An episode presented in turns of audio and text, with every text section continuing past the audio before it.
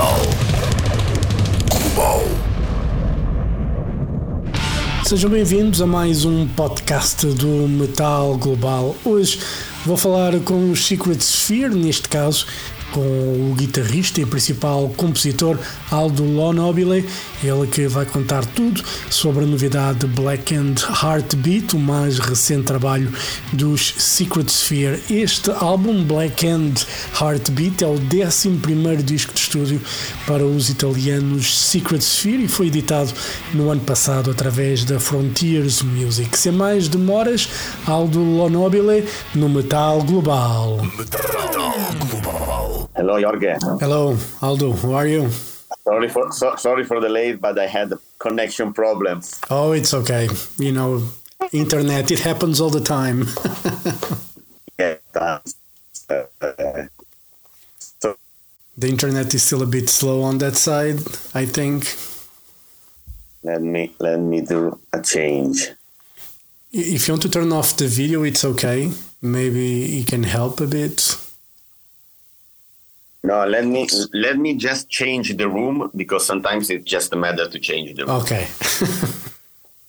Okay, here should be better. okay.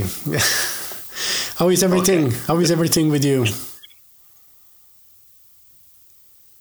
It's fine. It's just uh, you know I I work a lot in the music production as well, so I have to finish couple of albums and and of course doing the pro, the, the promotion for the new Secret Sphere. So it's it's it's a it's a hectic life, but it's in between life. So in, in between music, so it's great. Yeah, this is like the third record that you participate that it's out this year. Archangel. Angel, Edge of Forever, and now Secret Sphere. it's Yes, yes, yes. how do you manage? Hey. How do you manage all this? You know, that's a lot of music. yeah, it's a lot of music, but uh, I, I'm you know I'm I'm doing that since uh, I even don't remember. it's it's ages that I that I that I am that I am involved in in in several projects, and it's very natural for me to write music. And and since I love many many genres in the music, not only power metal. I love hard rock. I love uh, mm, even black metal so much. So I, lo- I love many, many, many, many styles, and so it's it's a way to express the creativity to Yeah. to work in so different projects. And I, I believe that when you listen to to the project that I am involved, they they doesn't sound the similar.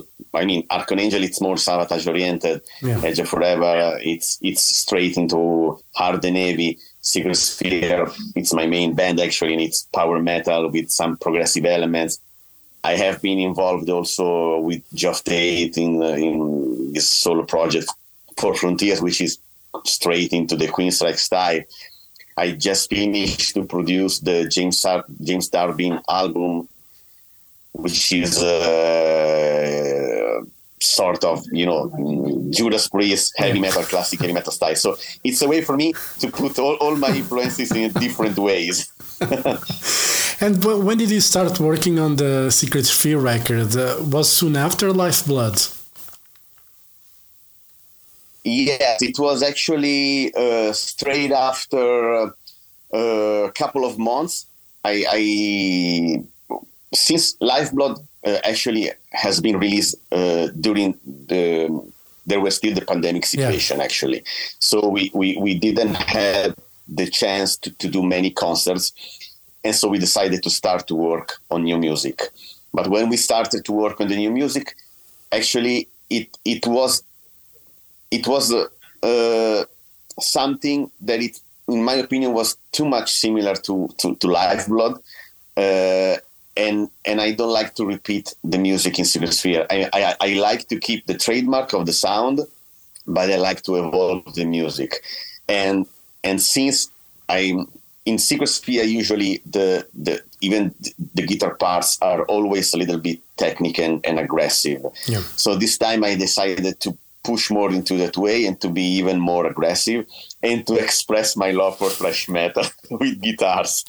and that's why and and more well the the the the writing session I believe uh, took me something like one year, Okay. more or less, to write to write the album.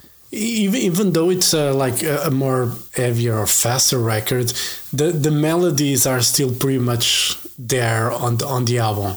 You know, it's it can be really fast and heavy, but at the end, when Roberto starts singing, and he have the melodies are always there, and that's very important in music to have like a good melody to back up the rest of the music, isn't it?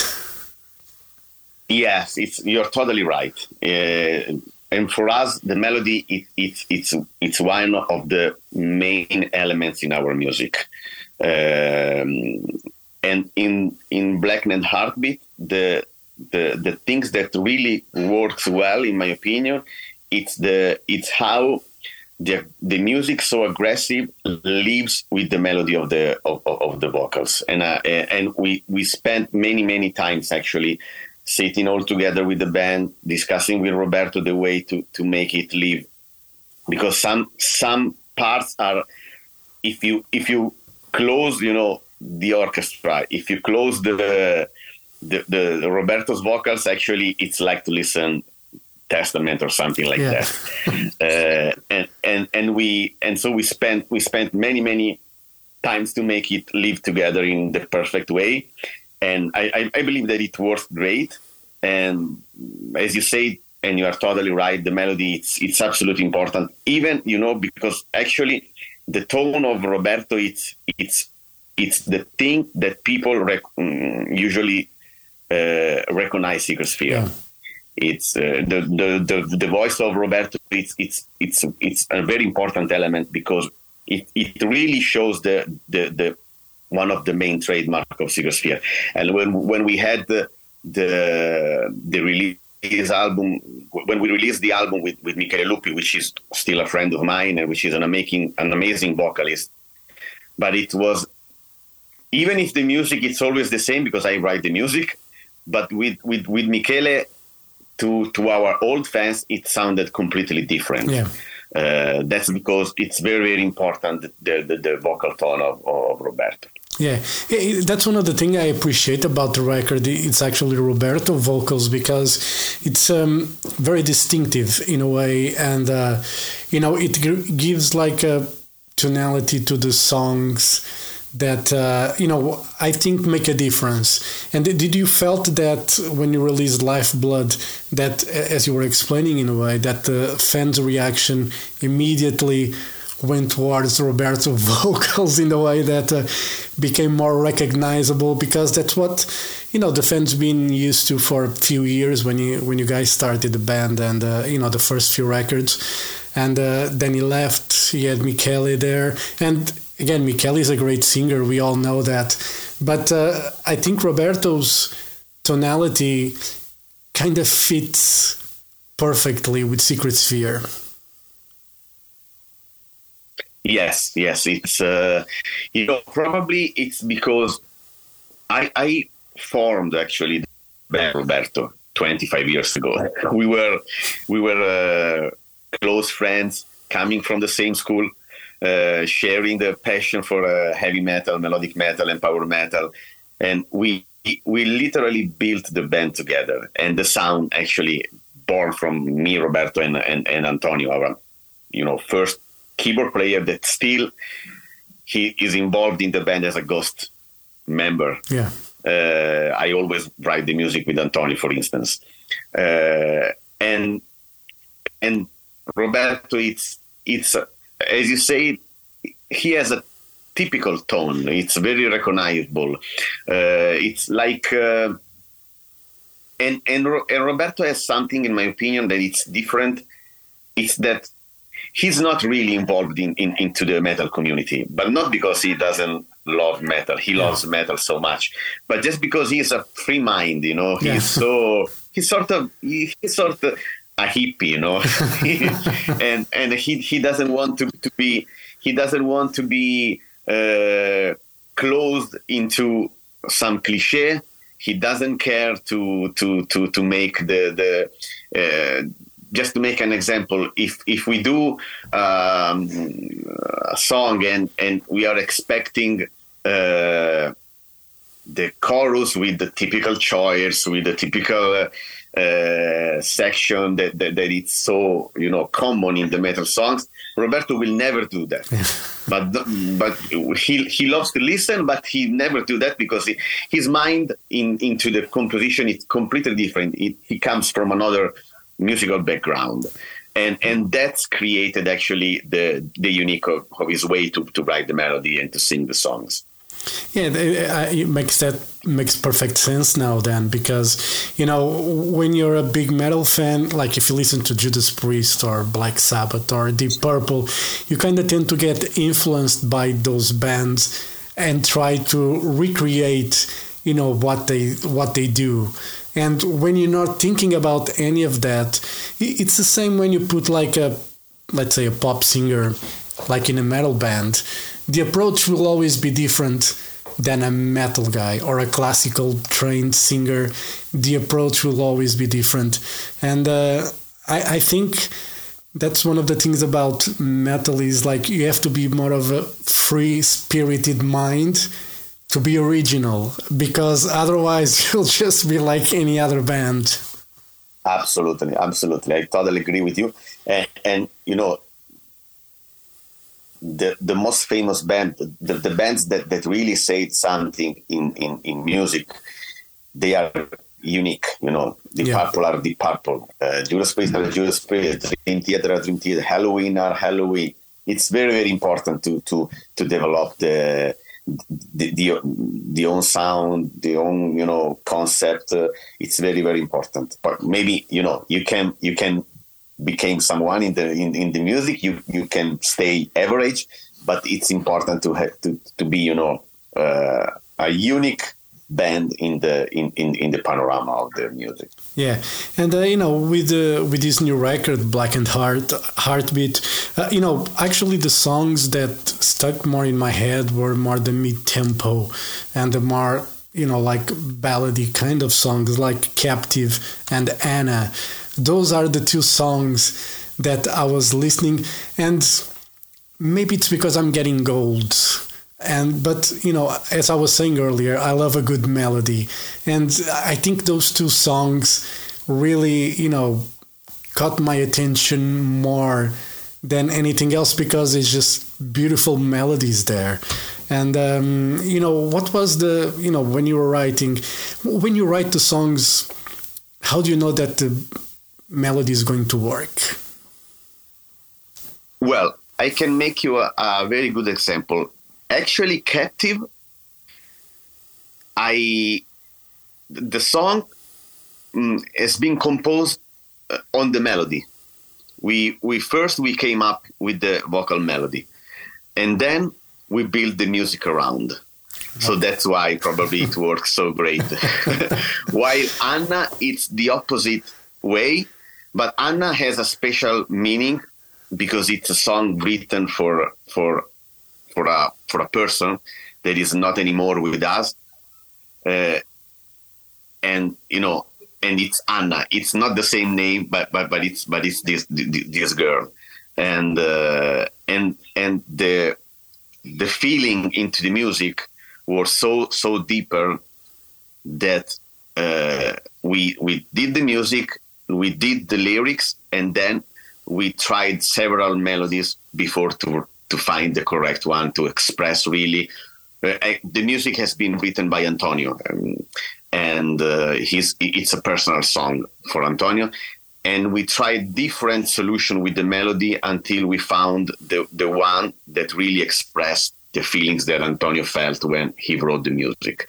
So these two songs took especially Anna took uh, many many times to find the perfect melody to fit in. Yeah, and it was worth the wait then. yeah. and you know, obviously, when I, I, say this a lot when I interview a band, when they put an album out, people expect live shows and uh, you know a tour whatever uh, what are the plans for secret sphere when it comes to live because as you were saying you're very busy with other projects um, are you guys going to play live what are the plans well, the plans uh, we have some concerts already booked. Like uh, we have the we will have the release party. Actually, it's uh, on the 26th of November. It's in our hometown in a theater. It's it's a it's a theatrical show. Actually, it's not a average metal show. It's more a theatrical show, uh, and it's it's a benefit concert. All, all, all, the money that we will get for, for, for the show, we will donate the money to the hospital of our, of our hometown. In December, we we have a small headliner tour, headlining tour in Japan. We have three days in Japan with Serenity, uh, and we have a festival actually uh, planned in um, in Spain in uh, San Sebastian. Cool. It's Heavy Jaja, I believe it's said like that and we are working on several other shows uh, around Europe, mm, but nothing is really confirmed at the moment. It's just under discussion. Cool. And uh, you already mentioned that you are working on other projects, and uh, for you know next year, um, how many albums can you expect from you being on? Uh, I can tell you. so uh, there will be the new Geoff Tate the Sweet Oblivion album, uh, the Durbin album, the James Durbin album. There will be the, the new album by Erinyes, which is a um, symphonic project, female fronted, with Nicoletta Rosellini, uh, Justine Daae, and Mizuho Lin from Semblant. There will be the new Venus 5 album, it's, which is the Spice Girl of heavy metal. and then there will be something more that I don't remember in, in this moment, but a couple of more albums, and that's enough. and, and I, I, will release actually several Sphere albums.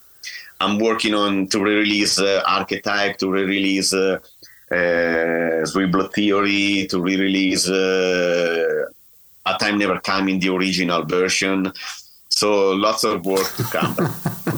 You're a very busy man. How do you have time for all that?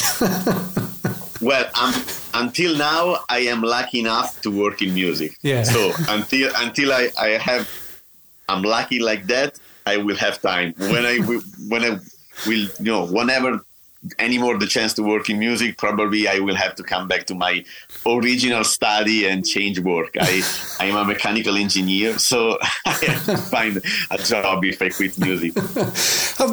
you know, being a mechanical engineer did that help in any way with music? In the sense you know obviously you know when you study something you know mathematics probably can help a lot in music. If you go for the more proggy and all that you know very ah, complicated yes. rhythms. But a mechanical engineer with music did that help in any way the music you make? You know experimenting with amps, guitar tones, whatever, you know. Yes, well, you know, working in a studio, I I, I, I have my own studio, and when I don't record or or compose music or doing other stuff, I'm always there trying the different microphones, the different amps, different solution to change the. I, I remember that for the for the new album for the guitar sound, I recorded it's it's a quad guitar actually. So there are two guitars on left, two two guitars on the right, and I I mixed the two amps, uh, two mics, uh, different cabs. So I'm always there trying to. Sometimes I do shit, sometimes I do great, but it's a matter of trying. it's always nice to experiment different sounds and everything. I found you know always that fascinating. And you know, just to wrap it up, in the studio, do you do you prefer to use like plugins, digital plugins, or you prefer the those hardware? You know the hardware stuff you know the proper amps the proper you know guitar processors and stuff like that. How does how do you prefer to work with in the studio? I you know i'm old i'm 46 and i'm i will be forever for the head cabinets valves uh, microphone. I have Kemper i have plugins i have tons of stuff. I use them but just to write the demo no. because it's very quick and very fast Uh, but when I record the album, uh, for me, it's it's too much important to have the the real amp, the real, the real, you know, cabinets, the, the microphones, the correct preamp. Uh, it takes time because it takes time to record the Secret Sphere uh, album. For for instance, I I took something like three days for each song. Uh, but since the since the studio it's mine, so I'm, I'm lucky. Don't pay anyone.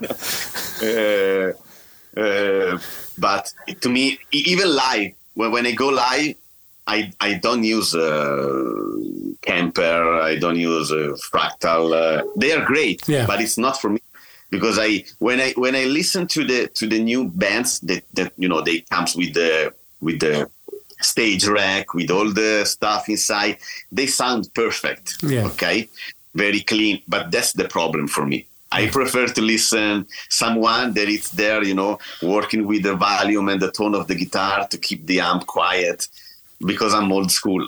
Yeah. so, And that's the thing, you know, when you go to a small club, you know, like here in Lisbon, like I go to, you know, small club shows, and when the the bands use like digital stuff, you can not really. When I'm in the front, I cannot really hear much.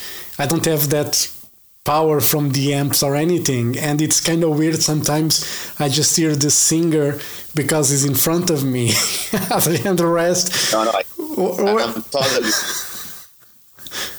it's, I'm it's totally with you. Consider that I, I, I grew up, I grew up listening to Malmsteen. Okay, yeah. Then, then Italy uh, Saturday, I will go to see Malmsteen, which is my guitar hero, my favorite guitar hero. And you know, Malmsteen plays with 25 guitar heads. okay, tons of cabs. I can't imagine Malmsteen playing with with with with a Kemper. okay, so I. I, I grew up with, with that mentality, and I probably I will never change that. It's even Van Halen, you know, Van Halen. It's you know the tone of Van Halen. It's legendary. I can how, how can you do that kind of tone simulating the tone you know Yeah. and there are, there are great stuff actually but when you when you when you listen to to the 51 fi- fi- uh, 50 um, original head Yeah, it's different. Yeah, it's different. Just because it's wild and you have to, to keep to keep the head quiet to have Yeah. the sound it's not controlled that's what i like yeah. all right, Aldo, thank you very much for your time. All the best for the new Secret Sphere record and for all the other projects. You know, I'm a big fan, so uh, you know I look forward to hear like the Sweet Oblivion and you know the James Durbin album. I'm actually a big fan of the last record he did, so uh, I look forward to hear that as well. So uh, you know, maybe we'll talk again next year about music again. i'm here whenever you want thank you All right, Aldo, thank you very much. Have a Bye-bye. great day and see you soon. All right, thank you. too. Bye. bye bye Bye.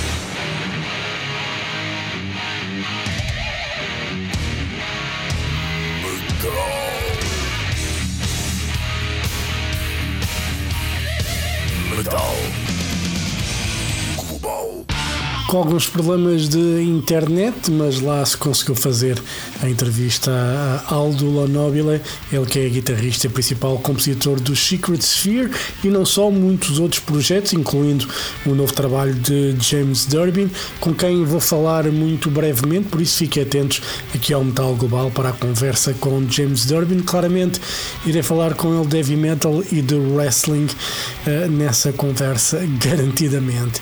Mas pronto, os Secret Sphere editaram então Black and Heartbeat no ano passado através da Frontiers Music, excelente disco. Se quiserem ouvir a versão deste, prog- deste programa, deste podcast com música, é passar pela RTP Play procurar por Metal Global, estão lá os programas todos com música. Dúvidas ou sugestões?